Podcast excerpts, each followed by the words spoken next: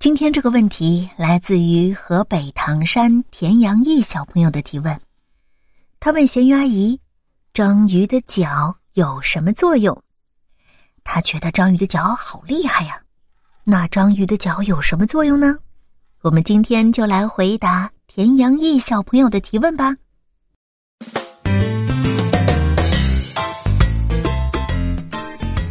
其实呀，你问的脚，它并不是脚。准确的来说，应该叫触手，因为章鱼的触手既是手也是脚。当它们利用触手吸住其他物体活动的时候，这个时候触手起的就是脚的作用。但是当它们捕捉食物，会用触手将猎物送进嘴里，此时啊，触手起的就是手的作用。章鱼有八个触手。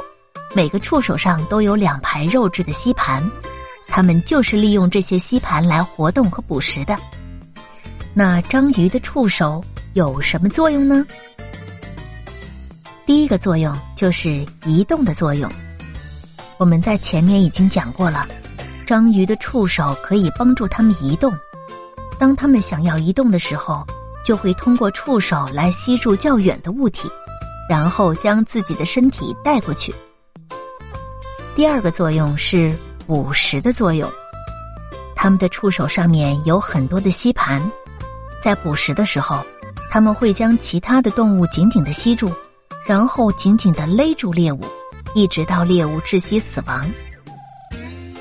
第三个作用是逃命的作用，当章鱼的触手被其他的动物咬到以后，他们会直接的断掉一根触手，然后趁敌人不注意，赶快的逃跑。由于章鱼断掉的触手有再生的能力，不到一百天，它们就能长出一条新的触手，所以它们逃命的本领也是很强的。好了，小朋友们，你们听懂了吗？